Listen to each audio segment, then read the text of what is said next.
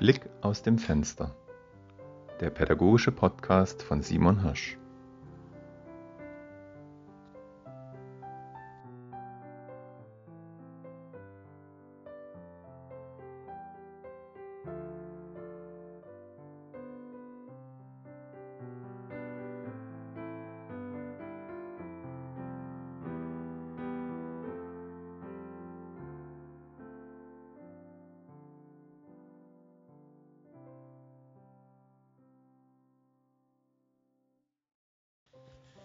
Die Tafel.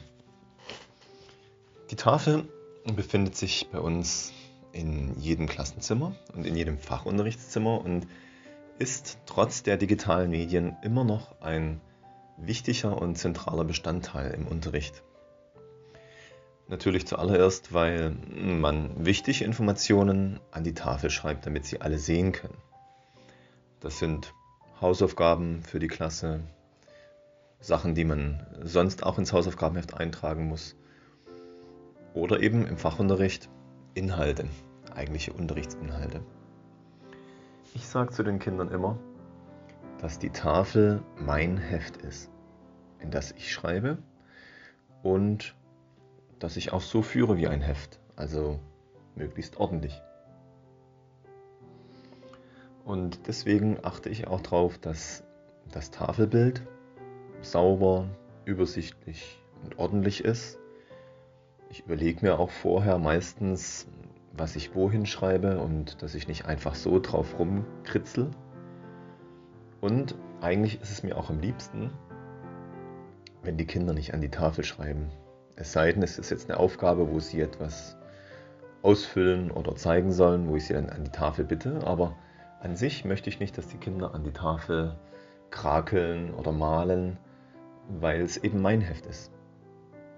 Und bei uns an der Schule ist es schon so, dass die Kinder viel an die Tafel schreiben dürfen, sei es durch bestimmte Materialien, in denen das gefordert ist, sei es aber auch so, dass die Lehrer das tolerieren. Aber hm, ich bei mir im Fachunterricht versuche das zu vermeiden, denn die Tafel ist mein Heft, ist mein Aushängeschild, ist mein Arbeitsbereich, wofür ich auch selber Sorge trage. Deswegen putze ich auch am liebsten die Tafel selber.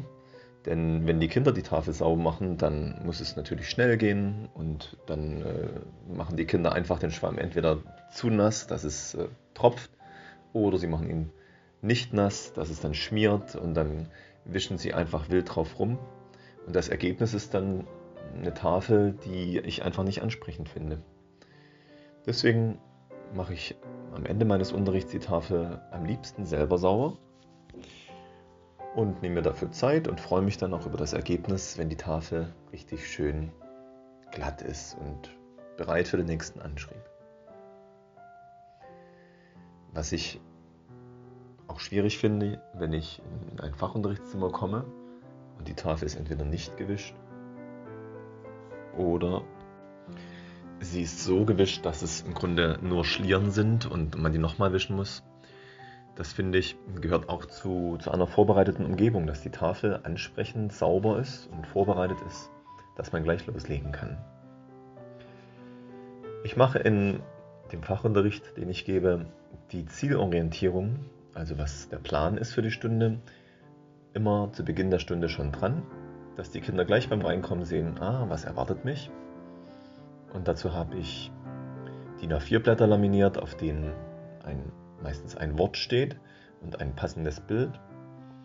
Und die Blätter sind auch in unterschiedlichen Farben, das heißt also Sachen, in denen etwas von den Kindern verlangt wird, also im Test oder eine Leistungskontrolle sind rot unterlegt und eben entsprechend andere Farben für die anderen Sachen. Diese Zielorientierung, die ist immer ähnlich und immer gleich und die Kinder erkennen es dann schon wieder und wundern sich, warum das und das nicht da ist oder ja, fragen mich dann eben, was kommt heute dran, was für ein Spiel machen wir und so weiter. Also die Tafel ist das Aushängeschild von mir, ist mein Heft, ist mein Arbeitsplatz, für den ich Sorge trage, den ich sauber halten möchte und der letztendlich, so denke ich, ein Beispiel sein soll, auch wie die Kinder in ihr Heft eintragen und ihr Heft führen Deswegen ist die Tafel für mich immer noch wichtig, auch wenn es jetzt die digitalen Tafeln gibt, die Whiteboards und man das letztendlich das gleiche auch auf dem Computer machen könnte. Das war Blick aus dem Fenster, der pädagogische Podcast von Simon Hirsch. Bis zum nächsten Mal.